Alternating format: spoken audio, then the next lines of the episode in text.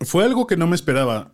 Doblaje tuvo un boom muy cañón cuando pasó esto de Los Simpson, porque mucha gente se enteró que existían los actores de doblaje. Pues pasó esto de que los actores de repente fueron visibles. ¿No? Antes de eso, doblaje era un trabajo como top secret. Si yo te digo Goku, Homero Simpson, ¿quién va más allá de eso? O sea, ¿quién crees que pueda sacar un personaje más famoso que ellos hoy? No, no creo que nazca otro Goku, no creo que nazca otro Homero Simpson como para tener un personaje tan importante en la cultura. Y de repente se les ocurre ponerle voz a personajes tan entrañables que antes no hablaban. Y dices, wow, eso no me lo esperaba. O sea, no, no, no sabía que podía ir por ahí. ¿no? Y de repente llega la película y es un hitazo. Tienes que poder explotar para los personajes que necesitan explotar, ¿no? No puedes ser una persona chiquita y como contenida, ¿no? Tienes, tienes que abrirte. Y ya lo había hecho. Pero a final de cuentas, el nivel de popularidad que está teniendo el proyecto, el personaje y yo mismo es algo a lo que no estaba acostumbrado. Pero, pues, como te digo, a final de cuentas es recibir mucho amor, así que pues está chido. Hey, ¿qué onda? ¿Cómo están? Bienvenidos a un episodio más de Identidades, su servidor Enrique Bustos. Y en esta ocasión, como ustedes están viendo, eh, estamos en un set bastante, bastante peculiar. Y agradecemos a Gafe 423 el que nos haya prestado su espacio para la entrevista del día de hoy. De verdad que estoy muy emocionado porque nuestra identidad de este episodio es nada más ni nada menos que el señor Héctor Estrada. Héctor, ¿cómo estás? Encantado de andar acá en, tierras tapatías. Eh, ya había venido por acá, pero siempre es bonito regresar. Me encanta, me encanta venir a Guadalajara. Qué bueno, qué bueno. A ver, y para quienes no sepan quién es Héctor Estrada, aviéntate una frasecita de este último personaje. Ternuritas. Ahí están. Si ustedes, si ustedes ya adivinaron, se pueden dar cuenta que el buen Héctor Estrada es nada más ni nada menos la voz de Bowser en la película de Mario Bros. La, voz eh, el doblada en español latino. ¿Es, ¿Es correcto, mi estimado Héctor? Exactamente para Latinoamérica. Ahora con toda esta locura que ha estado pasando de, de la película fue hace poco que me di cuenta o que, me cayó el 20 de que mi voz se está escuchando en cantidad enorme de países a través de toda, todo el continente. Pero es brutal, brutal este, este boom que, se ha estado generando. Uno, por, en sí por la, película de Mario Bros. En sí. O sea, eso ya es una corriente natural, ¿no?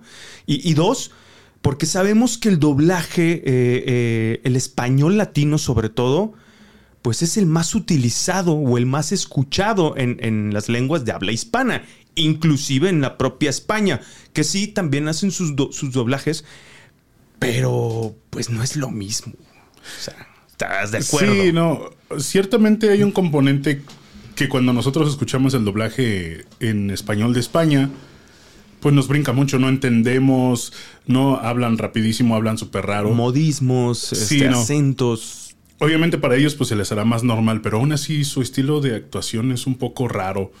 Porque ni siquiera, o sea, como actores de imágenes son muy buenos. O sea, como actores de imagen. Eh, las series que nos han regalado, tipo este, Casa de Papel y eso, o sea, no se logra con malos actores, ¿estás de acuerdo? Totalmente. Pero el doblaje sí está como ahí medio extraño. Y, ¿sabes qué es lo que noto yo, al menos desde mi perspectiva? Es que eh, no hay los actores españoles incluyendo los de doblaje, no hay como que una voz grave, o sea, no, no, por lo, la generalidad de, los actores de doblaje eh, de España son voces muy tenues, voces muy este, agudas. Como que les falta ahí un poquito de fuerza, ¿no? Para... Simplemente pues, al escucharte uno, uno se da cuenta, ¿no?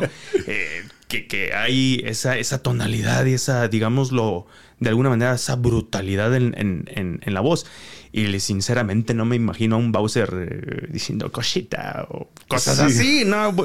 A ver, Héctor, platícanos, ¿cómo, eh, cómo inicia la, trayectoria de Héctor Estrada? ¿Cuántos años tienes? Tú eres muy chavo. Tengo 31 años. 31 años. Ya siete y medio, casi ocho de estar en doblaje. ¿Y cómo... Eh, ¿Cómo nace? ¿Cómo nace eh, esa inquietud por, por el doblaje? Hace algunos años hubo una, una huelga por parte de la ANDA en la que se cambiaron las voces de, de Los Simpson. Recordarás. Sí, claro, que hubo ¿No? un, un pleito. Tuvieron pleito, decidieron dejar de hacer, este, dejaron de presentarse para hacer ese doblaje y tuvieron que cambiar las voces. Eso llamó mucho la atención de los medios. Y este, pues llegó a, a incluso a las noticias, ¿no? Perdón. Y ahí, este, ahí fue cuando yo me enteré que existía el doblaje. Porque este, salió el reportaje en las noticias, miren, estos son los que hacen las voces, las voces en Los Simpson y así. Y fue así como de, ah, o sea, las caricaturas no hablan solas, ¿no? O sea, digo, ah, ponle que ya lo suponía, ¿no? Pero de repente a, par- a partir de ahí empecé a poner atención de que, oye, este, no sé, la voz de este es la voz de este otro y hace la misma voz de este otro. Es, es guay, wow. ¿Qué, qué habilidad tienen? Porque sí, se nota que es la misma voz, pero son personajes completamente O sea, diferentes. e- Exactamente, una sola, o sea, te, te empezaste a cuestionar de que una sola persona podía o podría la- las voces de tres, cuatro personajes con este, características totalmente diferentes. totalmente diferentes. Eso me llamó mucho la atención y entonces empecé a, a buscar y había videos de, de conferencias que daban los actores de doblaje en aquel tiempo y tú veías que se presentaban y hola, yo soy tal y hago la voz de no sé qué y hago la voz de no sé qué y hago la voz de no sé qué. Dices, wow. Esa gente a mí se me hizo muy admirable. A partir de ahí me hice súper fan del doblaje empecé a agregar a los actores de doblaje a Facebook. Y en una de esas, uno de ellos publicó que, que tenía una escuela de doblaje. Y pues pedí informes. eh, eh, fui a una clase muestra, me encantó y me metí a la escuela a estudiar. Y a partir de ahí, pues ya fue. Esto es en Ciudad de. México, eh, eres de Ciudad de México. Sí, eh, prácticamente solo se hace doblaje en, en México, en la Ciudad de México y un poco en Cuernavaca, pero este, están un poco más limitados ahí de actores, no hay tanto, tanta variedad.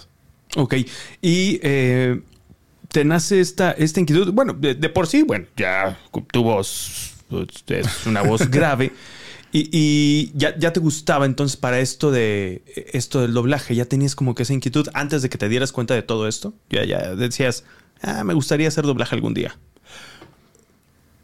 Pues sí, porque te digo, empecé a investigar mucho Ajá, y los empecé a admirar tanto que lo quise hacer. claro. Y empecé a hacer yo, este, había unas capsulitas en Cartoon Network en, aquel, en aquellos momentos que pasaban entre un programa y otro. Ujú. Y este, como dentro de los comerciales y siempre eran los mismos, entonces me los aprendí. Y dije, ya no necesito el guion, porque ya, me- ya lo tengo en mi memoria, ¿no? Entonces descargaba los videos de YouTube y este, les empezaba a poner voz a todos los personajes, ¿no? Obviamente quedaron ahí unas cosas súper raras, pero ya, este, ya tenía, ahí fue como que me surgió la inquietud de hacerlo yo, Claro. yo mismo. Y entrando a la escuela, una de las primeras reacciones de uno de los compañeritos, ahí que no me acuerdo ni, ni quién era, ay, tiene una voz bien bonita. Y así como, ah, mira, o sea, ¿hay con qué? Sí, ¿No? sí, Así, sí. Ya a partir de ahí supe, dije, mira, hay potencial. Ok, y entras ya a, a la escuela de doblaje. Eh, ¿e- ¿Era lo que, lo que creías cuan- cuando, entraste a la escuela? O sea, ¿sí, sí era lo que esperabas? Sí no. Sí, en el sentido de que fue muy divertido. Todas las cosas que te enseñaban ahí en esa escuela te enseñaban a cantar, te, te enseñaban a leer bien, te enseñaban teatro, ¿no? Y todo eso me llamaba muchísimo la atención. Sí, era como lo que esperaba, pero no era tan bueno yo como esperaba. O sea, yo creí que. O sea, como yo ya había hecho según. No, Sí, tú, tú Ya- te imaginabas, supongo que nada más era prestar la voz y, y listo, ¿no? Sí, no, según yo ya tenía experiencia. Y no, al momento de entrar a un atril, bueno, a una cabina de grabación y que te tiemblen las piernas y te tiemble la voz y con, es- con esta voz que tengo, me decían, te estás comiendo la voz. Yo entraba y como que hablaba así, como que para adentro. Ajá. Y no, saca tu voz, no tengas miedo. Y yo sí, o sea, güey, tienes, tienes el recurso y no lo estás explotando. ¿Por qué? ¿Qué pasa ahí? Una, una cuestión ahí como de nervios y eso te impone el micrófono, Sí. ¿no? Entonces, este, Nunca antes habías hecho nada de radio, ni, ni mucho menos. nada, nada, O sea, absolutamente. la Yo primera era- vez que te parabas frente a un Yo micrófono. era una persona normal. Ok. Yo cantaba, eh, teníamos ahí un, un grupo que cantaba este, en los bailes para las bodas y eso, de repente ahí hacía coros y así, pero fuera de eso no. Ok. Entonces sí, me imponía, ¿no? Como que estar frente al, al micrófono, la pantalla y todo. Y no fui tan bueno como yo esperaba, pero pues obviamente pues se fue puliendo y, y pues al final resultó chido. Ok. Y, ok, ya estando en la escuela de, de doblaje, ¿cómo se da la oportunidad de, de tu primera, de tu primer llamado? ¿Qué es, qué, es más, ¿qué, qué fue lo primero que hiciste? La ventaja de las escuelas de doblaje, de doblaje las buenas, es que son profesores que están trabajando en doblaje. ¿no? Muchas veces son directores de doblaje. Y los directores son los que asignan los repartos. Entonces, pues aprovechan y meten a sus alumnos, ¿no? Obviamente los que ya están listos. Yo lo que hacía es que acompañaba a la directora este, a hacer sala. Básicamente hacer sala es ir y ver cómo trabajan, ¿no? Quedarte sentado ahí atrás, poner atención y no existir. Eh, ver, básicamente, ¿no? O sea, mientras todo, todo el mundo te ignora, tú estás ahí viendo cómo trabajan y eso Claro. te hace aprender mucho más, Claro. ¿no? Entonces, de repente llega el grupo de ambientes, eh, que los ambientes eh, son seis u ocho actores que entran a la cabina al mismo tiempo para recrear a lo mejor un ambiente de cafetería o un estadio o una manifestación. Y entonces, pues te cobijan entre todos los demás, ¿no? Si hay un novato, no se nota tanto porque pues a final de cuentas generalmente el ambiente es algo que no se entiende. Y entonces voltea a la directora y me dice, pásate. Obviamente, ¿no? Sentí una cosa ahí en el estómago que me bajaba y me subía súper raro. Y este... Y quédate hasta atrás y no hables muy fuerte, ¿no? E- Entonces ese fue como mi acercamiento, el primerito, ¿no? Y a partir de ahí, lo que empecé a hacer fue morirme tres veces al día. Ajá. eh, Explico. Creo que mi, eh, mi, mi primer llamado ya profesional, porque ese ni me lo pagaron. O sea, Sí, sí, pues sí. como tú estás en la bola y Como tómalo todo. como práctica Sí, y, claro. y ahí está, ¿no? El que sí me pagaron fue una película de, de guerra. No tengo idea de cuál sea. Pero, este. Cuando tu personaje es muy pequeño, puedes hacer tres. Sí, dos o tres personajes en un solo proyecto. Ok. Cuando son muy pequeños. Entonces, como era, como era de guerra, pues yo hice el soldado que se murió por un flechazo y uno que se murió en una explosión y otro que se murió de un balazo en la cabeza. o sea, el, el- el puro. ah. Y ese fue mi Órale. trabajo. No, o sea, fui, me morí tres veces y ya. Ahí se acabó tu trabajo ese día. No, ese, ese, esa es la forma de empezar en doblaje Claro. generalmente. Pero ya, ya con, con paga. Ya, con paga.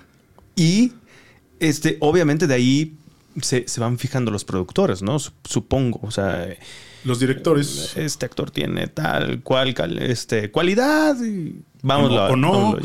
O no, exactamente. sí, sí, no. eh, algo que he notado es que de las escuelas, pues como en la vida, tú sales de la universidad, crees que ya te la sabes toda y lo primero que te dicen en tu trabajo es, olvida todo eso.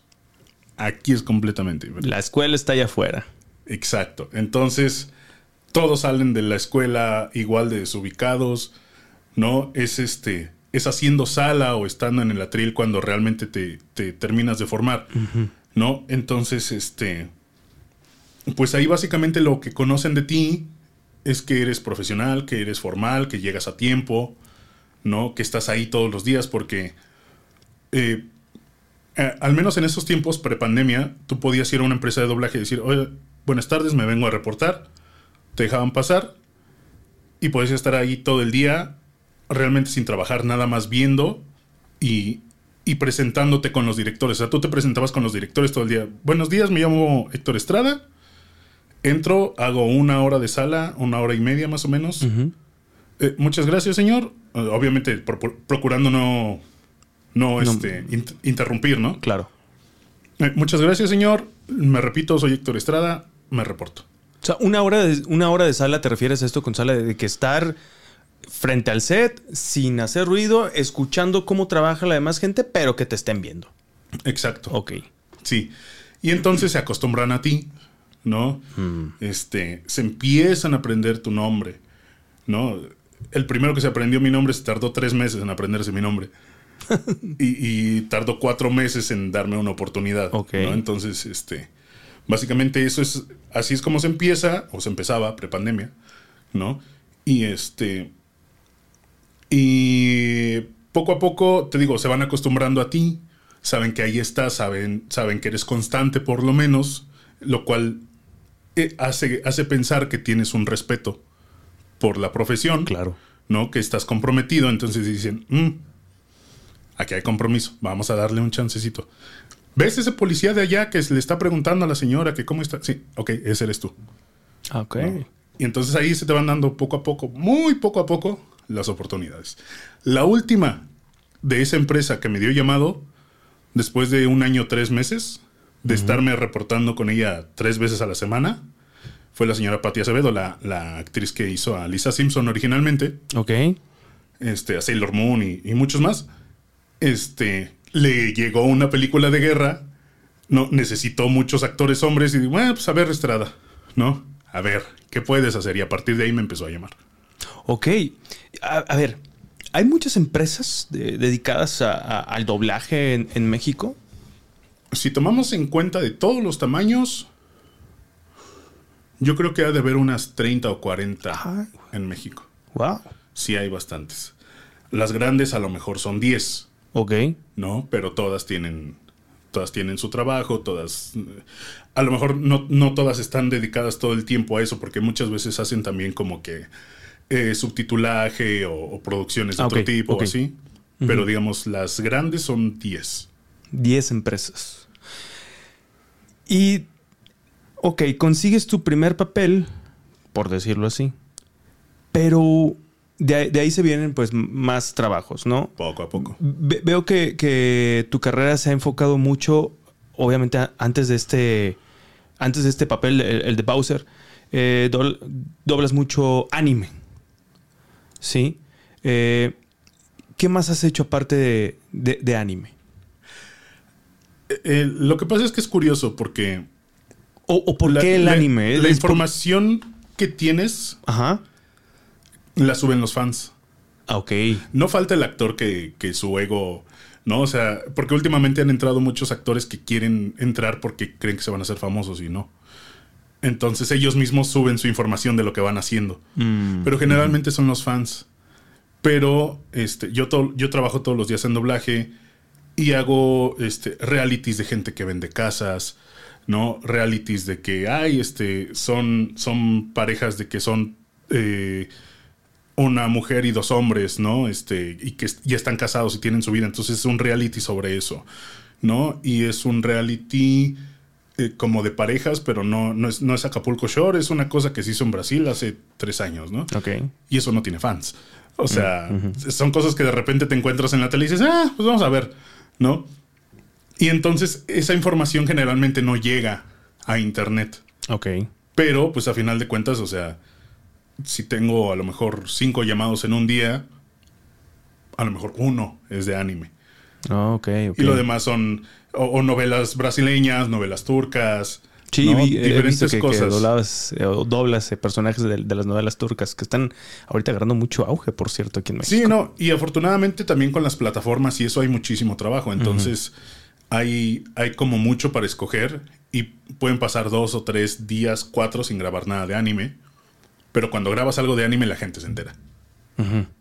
Ahí. Porque hay mucho... Sí, no, y los fans de anime son este, fans muy clavados que o aman u odian tanto la serie o X personaje o X doblaje, ¿no? Entonces, este, son fans muy apasionados y es por eso que, que se llega a comentar más en internet de ese tipo de contenido. Ok. A ver, y ya, bueno, ya platicamos sobre cómo, cómo inicias eh, en todo este proyecto, vaya, de, de la actuación de doblaje. ¿Es difícil? Eh, a lo que voy. Obviamente decimos actor de doblaje y nosotros puede, o, o alguien pudiera llegar a pensar de que el actor pues también tiene que adoptar ciertos ademanes acorde al personaje, ¿no? Sí, sí, este, se, se hace en la vida real. O sea, por ejemplo, ya llegaste eh, este, a, a Bowser. Tienes que adoptar ciertas posturas. O sea, analizas primero al, al- al personaje, lo ves, lo revisas para poder adoptar este, su, su voz o, el, o al revés, que el personaje adopte tu, tu voz. Hay, hay variedad también en ese sentido. Eh, Doblaje es una especialidad de la actuación. Muy diferente al teatro, se maneja otro tipo de intenciones en el teatro. No es muy grande, muy... Sí, sí, sí, sí. ¿no? Eh, tanto en la voz como, como en los movimientos corporales, porque tiene, te tiene que escuchar el de la última fila y te tiene que ver el de la última fila. Entonces, por eso también, por eso tenemos esos maquillajes tan exagerados en el teatro, para que se vean las expresiones. Este. Muy al contrario de cine, que tienes la cámara mero enfrente y tienes que hablar y dar todas esas emociones y expresiones sin moverte, porque te mueves dos centímetros y ya te saliste de donde el director te quiere. Doblaje está un poco limitado, obviamente, porque solo usas la voz, pero eso es entre comillas. Porque sí, este. eh, estás hablando y te estás moviendo. eh, incluso uno, uno de la- una de las recomendaciones que me dio este eh, Alejandro Mayen, que fue el, el que se aprendió mi nombre en tres meses, es no grites. Si haces un grito que está enojado, haz cara de enojado. y te va a salir mejor. ¿No? Entonces es así como de, ok. eh, y yo a partir de ahí lo adopté, lo cual no creo que me haga ni mejor o peor actor. En mover las manos. O sea, si te grito en algún momento, yo levanto las manos y Sí, sí, claro. ¿no? Este, si el personaje está eh, este, cargando un conejo de las orejas, yo, yo agarro mi manita y la pongo así. Me apoyo con eso.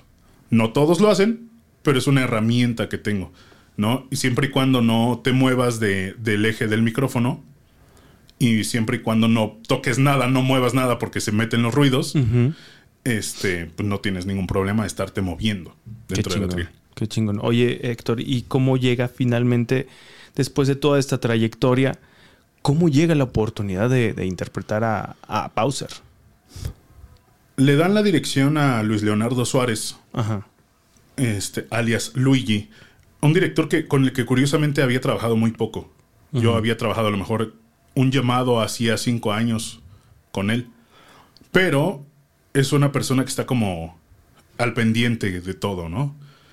Eh, le piden hacer una prueba que es como un casting, pero no es un casting abierto, sino un casting en el que el director decide a quién va a mandar. Ok. Entonces, junta tres actores diferentes con características similares que cree que pueden dar bien el personaje. Y cada actor graba el mismo pedazo de la película. Se manda eso al cliente y el cliente decide quién se queda. Ok, ok.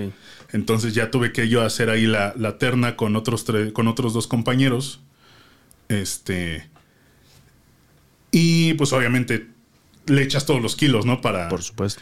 ¿no? Pero pues afortunadamente allá depende un poco del gusto del cliente. No es necesariamente que uno sea mejor que el otro, sino simplemente quién convence más al cliente para que diga, este es el que se va a quedar. Porque se escuchaba mucho, bueno, leí mucho que, que uno de los principales que es- candidatos, o más bien quien quería que la gente fuera, era Joaquín, Joaquín Cosío, ¿no? El Joaquín cochiloco. Cosío, alias el cochiloco. Sí, la gente lo pidió, lo pidió, lo Pero pidió no mucho. hizo casting. No que yo sepa. Ok. Ah, de repente, de tanto que le estaban diciendo, él salió y dijo: ¿Saben qué? Yo estoy completamente dispuesto. Nada más es cuestión de que me hablen. ¿De qué me hablan? Lo cual hace pensar Que no le que hablaron. no le hablaron. ¿No? Entonces, este. En ese sentido estuvo, estuvo bien porque yo no sé si cante Joaquín Cosío, ¿no? Pero, este, pues es un buen actor. Yo lo considero un buen actor. No, no, de los mejores que hay. La creo. voz le iba, o sea, yo siento que le hubiera quedado bien, pero el proyecto no necesitaba este, gente de fuera de doblaje. Porque generalmente los Star Talents, como se les dice cuando llaman a, a actores fuera de doblaje, a influencers o cantantes, es por un tema de marketing. ¿No? Porque si tú le hablas a Luisito Comunica para que participe en tu película, obviamente él va a hacer una historia y un video y la gente se va a enterar que él está en ese proyecto y la gente lo va a ir a escuchar. Es, es justo, es justo lo que eh, a uno de los puntos eh, de los que quería llegar. Porque tú como actor de doblaje, quiero suponer que te enfrentas a, a estas situaciones. ¿No? de, competir con actores, actores este, de televisión, de teatro, y que no tuvieron que pasar a lo mejor por una escuela de doblaje como tú lo hiciste. Ya lo mencionábamos, Joaquín Cosío, que no sé, desconozco si, si haya pasado por alguna escuela de doblaje, pero que bueno, su trayectoria hace que lo llamen para el doblaje. Luisito Comunica, Omar Chaparro, Eugenio Derbez, o sea, eh, y que hasta cierto punto pues pudiera haber ahí, no sé, alguna batalla de egos, porque pues como yo, actor famoso, no me hablaron para este personaje. Sí, claro. Y, él, que pues sí, es actor, actor de doblaje. Sí. Este, eh, estudiado en... O sea, le hablaron, ¿no? Con toda la experiencia y tal. Exactamente. Pues mira, a final de cuentas, doblaje pues sigue siendo medio artístico. Y sí, por supuesto. Obvio que hay ego, hay muchísimo ego, ¿no? A diferentes niveles y lo que quieras, pero eh, la verdad es que no es mi caso. Yo eh, al principio pues sí me sacó de onda, ¿no? Incluso como fan, decir, oye, esta voz le hubiera quedado genial a este actor de doblaje y pusieron a tal cantante, ¿no? Y este, o a veces cuando les quedaban como súper mal y así. Pero ya después comprendes que es eso, es marketing. O sea, tú ahorita si sales a, una escuela primaria y le preguntas a una señora, oiga señora, este, ¿sabe quién es Luisito Comunica? Pues a lo mejor no lo sigue, pero pues si tiene hijos, seguramente sabe quién es Luisito Comunica. Y, no sabe quién es este Pedro Pérez, director de doblaje. ¿No? Entonces, ese, ese es el chiste. Eh, ese es, eso es lo que le aportan al proyecto. Marketing, ¿no? Este, visibilidad al proyecto. Claro. Mario es el personaje más famoso del mundo. De, de, todo. O sea, de todo el mundo, de todas las temporadas. O sea. Y por lo tanto, no necesitan ese marketing. Exacto. O sea, eh, Nintendo o Universal, no sé exactamente quién, sabían que todos la íbamos a ver y que los que son gamers la iban a ver dos o tres veces ¿no? Y que los que crecieron con Mario no se le iban a perder por nada del mundo. Totalmente. ¿Para qué? Totalmente. ¿Para qué? Los que estamos viejitos, claro. Sí, no, entonces, este, pues ahí se le dio la oportunidad a los que hacemos doblaje todos los días. Ok. Y Luis Leonardo, el director, fue el que se atrevió a darnos esos papeles a actores que ni siquiera figurábamos tantísimo. Ni, ya no digamos en la cultura, sino en el medio. Hay muchísimos actores que no me conocían a mí. ¿No?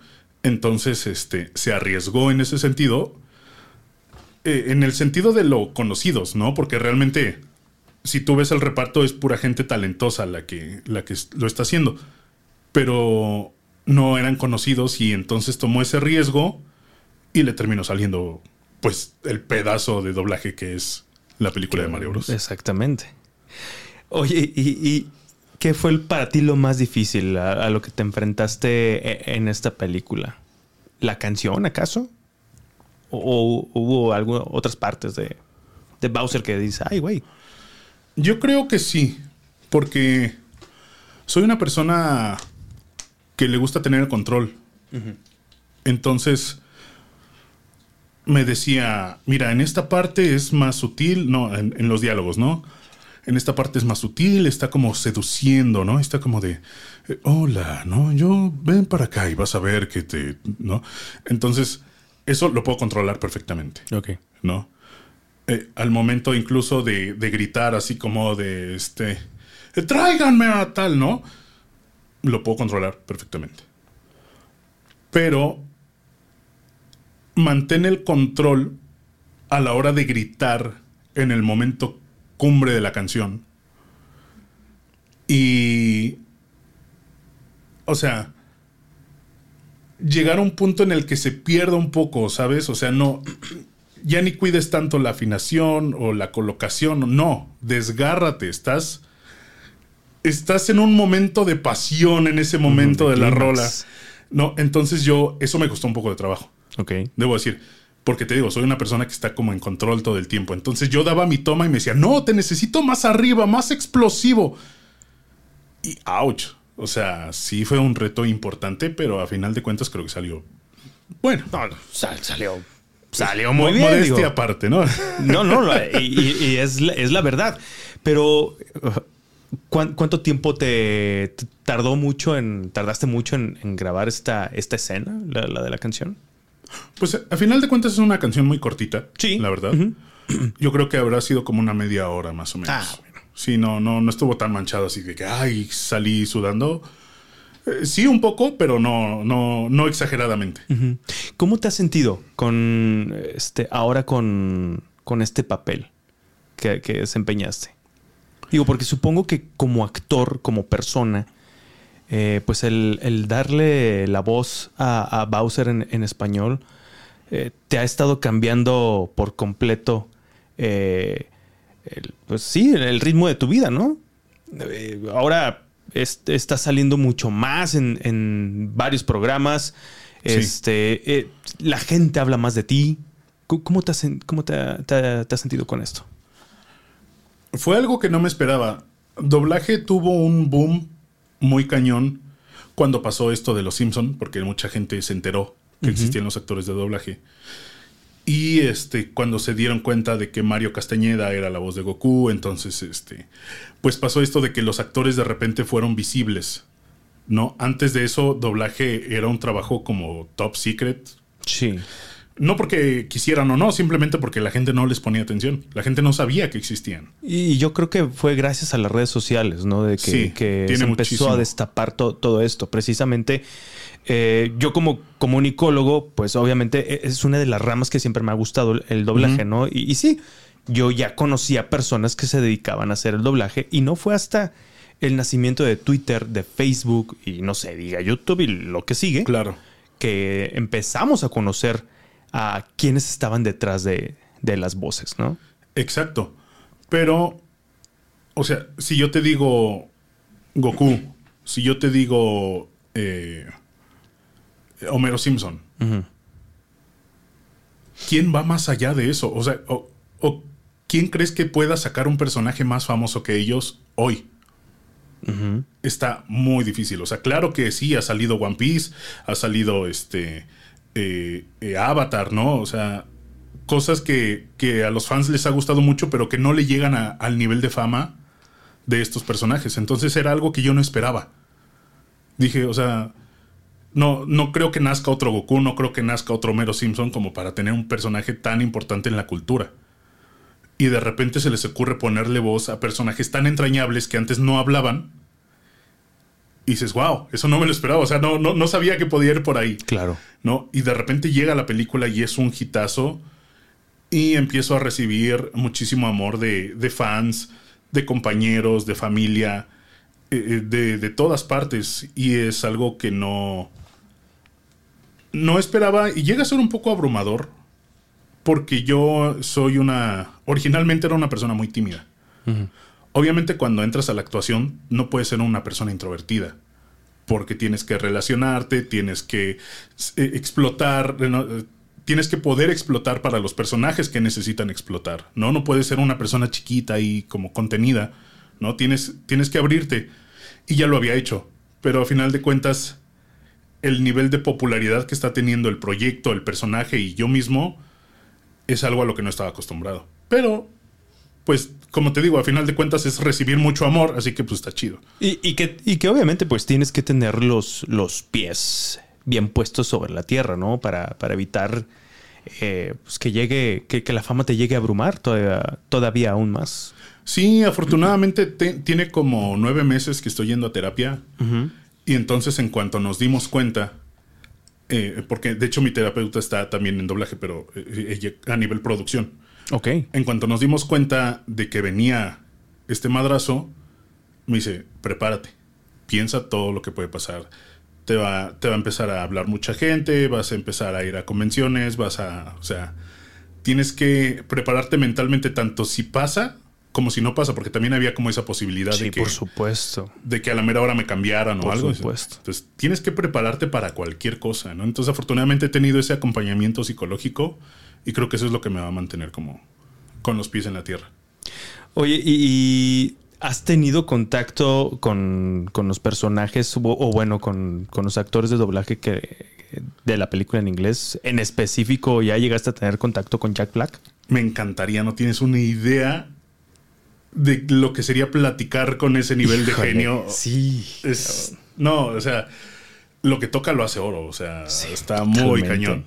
¿No? Y tiene un estilo muy marcado y sigue vigente y o sea, todo lo que está haciendo ahorita en este momento. Es que incluso si haces un live action de, Mario Bros. Jack Black sería, sería Bowser. Sin problemas. de acuerdo? Sin problemas. yo me acuerdo, eh, veo mucho el, video de cuando están en la carpeta roja que trae el, saco con, los picos. Es, Bowser. Es que es Bowser. Me, encanta mucho porque le hacen una entrevista. Bueno, está, están con varios personajes en un programa y le preguntan, oye, ¿y estás emocionado por hacer a Bowser? Y lo toman y él así disfrazado completamente. ah, yo creo que no. exactamente. sí, está, se hizo para él el personaje. Pero, pero no, no has tenido ese acercamiento. Sin embargo, ¿crees que lo pueda? Porque ¿crees que se pueda generar este, este acercamiento? Porque he visto en algunas películas que eh, reúnen al elenco este, tanto en inglés como en español. Es posible, puede pasar por eso o puede pasar por este que luego hay veces que los actores eh, originales vienen a hacer promoción a México y entonces hay como oportunidad de juntar a, la versión en español o incluso digo no es algo que quiera forzar, ¿verdad? Pero hace uno o dos años en la ceremonia de los Oscars juntaron a todas las cantantes de todas las versiones de la canción de Libre Soy. Ok. La original y las de todos los idiomas. Entonces ahí Carmen Saraí, que fue la, intérprete para Latinoamérica, fue a la ceremonia de los Oscars a cantar la canción de Libre Soy. Imagínate ese nivel de oportunidad, ¿no?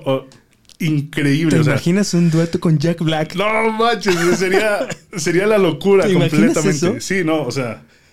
No, no me lo imagino. O sea, sí, pero, no, o sea, no, no me da la cabeza, ¿no? Wow. Estaría, estaría increíble. O que a veces hacen los, los, eh, les ponen eh, a los actores en inglés, los actores originales, por decirlo así, les ponen... Para que reaccionen o así, ¿no? Ya te escuchaste en español, imagínate eso. no, no, no, te has dado cuenta o no te has enterado si eso ya sucedió. Creo que no. Te digo, la verdad es que no, no me gustaría forzarlo. No, no, no, claro. Pero... ya de repente cuando publico cositas así en mis redes, los mismos fans etiquetan a Jack Black. ¿No? Entonces estaría súper padre que en algún momento le llamara la atención y a ver, ¿qué están haciendo? ¿no? Porque aparte no tiene mucho que saqué mi versión completa de la canción de Pitches, ¿no? Entonces, este, en cuanto la subí, mucha gente lo empezó a etiquetar y es, es como lo que pudimos hacer a, nuestro nivel del, del, video que hizo él. Sí, por supuesto. No, obviamente con una, este, una décima o mucho menos del presupuesto, pero este, eh, obviamente nos inspiramos mucho en su video, entonces estaría increíble que lo viera y que nos diera su opinión o, algo que, hiciera algo, lo que sea. una escena que esté viendo donde, sí, no. que sea la, digamos el clímax que bueno eh, el clímax para, para Bowser es, es, el tema de la canción. Pero bueno, pues también hay otros, ¿no? Donde va caminando entre las tropas. Sí. Este, y empieza, empieza a gritar. Eh, y, qué, qué, qué, esperas tú con, con, con este boom de Bowser? Obviamente, supongo que ya te han llamado para más trabajo, ¿no? Ya del, del que tenías. Sí. O del que tienes. Como te digo, realmente son como mil, mil actores de doblaje no sé cuántos directores hay en este momento, pero no he trabajado con todos, algunos ni me conocían. Entonces ya estas semanas he estado trabajando con, con directores nuevos. Afortunadamente a todos les ha, estado gustando mi trabajo, entonces tengo la esperanza que me sigan llamando y eso me dé oportunidad de, seguir en proyectos eh, importantes. Pues obviamente te abren las puertas, ¿no? cada, cada, proyecto te abre una, te abre una puertita. Sí, poco a poco. O sea, independientemente del proyecto que sea, estás trabajando con un director que no sabes si se lo van a llevar a otra empresa o a otro proyecto o lo que sea y te pueda jalar. Pero Bowser ya te abre un portón. Pero gacho, sí, completamente. Oye, y- pero estás peleado, o sea, me refiero, no peleado, eh, a lo que iba. Eh, ¿Tienes, eh, son contratos que, que trabajas para una sola empresa o este, eres tú independiente y, y sabes que va a haber un personaje que pueda adoptar tu voz? Este, haces, haces el Mm. casting independiente de la empresa. Sí, generalmente, o sea, he trabajado a lo mejor en cinco o seis, hasta siete empresas diferentes en un solo día. Ok. Sí, o sea, es completamente... eh, eh, si estás disponible para el trabajo que tienen, te llaman, ¿no? Y si estás en otra empresa, no pasa nada, en, en alguna Ah, otra ocasión será. No es que trabajes para una empresa y Sí, con no. esa trabajas y... A menos de que sea un personaje fijo, ¿no? Es decir, si sale Bowser en algún otro, no sé, en un especial de Navidad de Star Wars, sale Bowser, ¿no? Por decir lo que sea, ¿no? Lo más probable es que me busquen. No tienen la obligación de hacerlo, pero los mismos directores, con tal de tener esa continuidad, buscan al actor que lo hizo originalmente. ¿No se firma algún derecho? Por ejemplo, ya grabaste Bowser y, y tienes que ser tú para grabar todas las versiones de Bowser. ¿No es así? No necesariamente, pero sí lo buscan. Ok. sobre todo Disney, es muy estricto con, oye, este, y, y dijo dos palabras en el especial de, de aniversario del 84, y en esta dice cinco palabras, quiero que sea el mismo actor.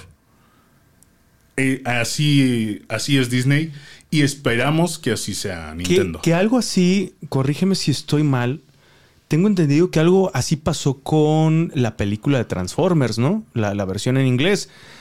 Porque localizaron o todavía Ajá. está vivo el, el actor principal que le dio la, la voz en la caricatura de los ochentas a Optimus Prime.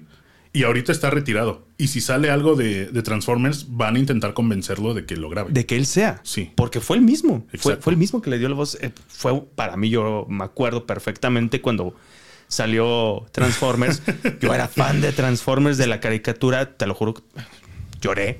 Sí, lo acepto. Lloré cuando salió Transformers y, y el, el sonidito, inclusive cuando se están transformando, Ok. era increíble. Y cuando escuchas la voz de Optimus Prime. Sí, no, es una cosa tremenda. Mano, no, no, aparte del bozarrón que tiene, la capacidad actoral que tiene ese señor, eh, la facilidad que tiene para hacer doblaje.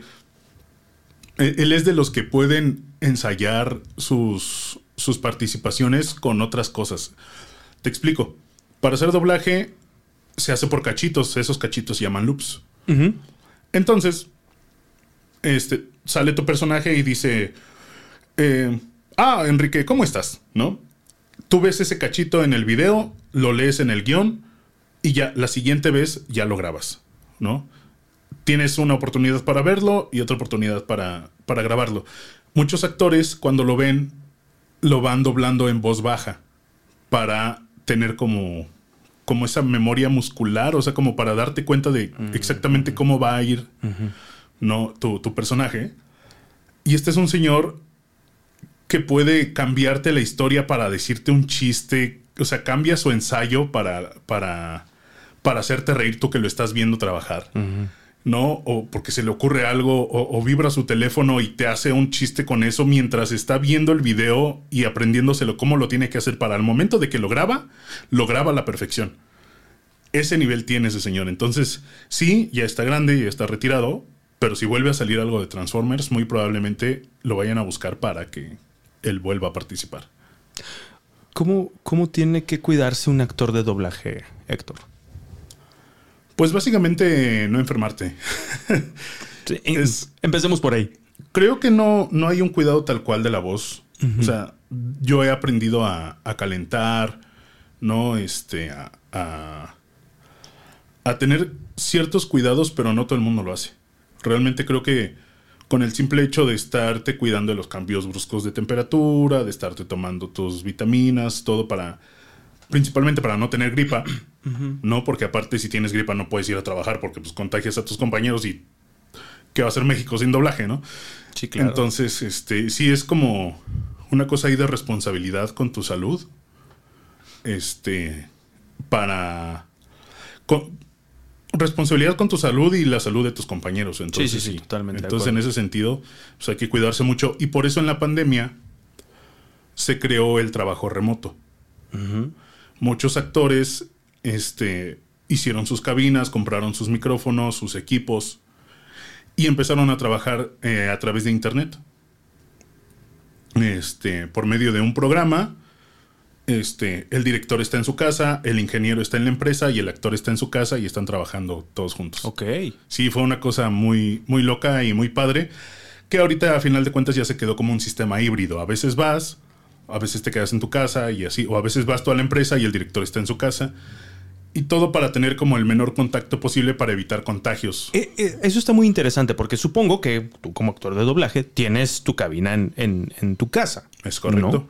Pero esa parte de la dirección, ¿cómo, ¿cómo la manejan? Porque, pues obviamente, cuando estás en una parte presencial, estás detrás del cristal, estás actuando y el director te dice, córtale, ¿no? porque aquí está mal. ¿Cómo, cómo es esa parte? ¿Lo hacen por video- videoconferencia o, o cómo? Sí, Ah, es una videoconferencia. Se- sí, obviamente se llega a perder porque no es un contacto tan directo, ¿no? No es exactamente lo mismo, pero llega a funcionar y, y nos adaptamos bastante bien.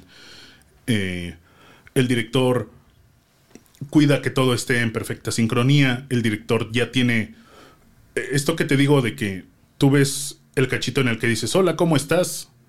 Y a la siguiente vez que lo ves ya lo estás grabando si no tuvieras al director, lo harías sin contexto, completamente. No sabrías por qué estás saludando o a quién estás saludando o qué pasó dos segundos antes de que estuviera saludando a esa persona. Ese es el trabajo del director.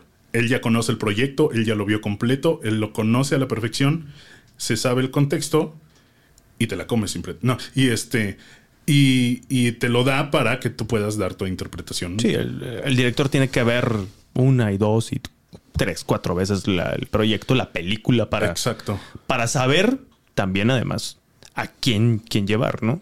Exactamente. Qué chingón. Oye, a ver, tengo una duda y creo que muchos la tenemos. Precisamente cuando platicabas de esta huelga que, que hubo eh, de los actores de doblaje, ¿es, es bien remunerado en comparación este, eh, la actuación de doblaje? Ah, En México, obviamente, pues en Estados Unidos sabemos que, que Eh, se llevan rollo. mucho más dinero. Eh, sí, no, depende cómo lo veas. Porque si tú llegas y haces de esas que te digo que puedes hacer tres personajes en un solo proyecto porque tú- tus personajes son pequeños, te regresas a tu casa con 200 o 300 pesos. Ah, Ok. Te regresas en, en- Es un decir, ¿no? Sí, sí, sí. Este.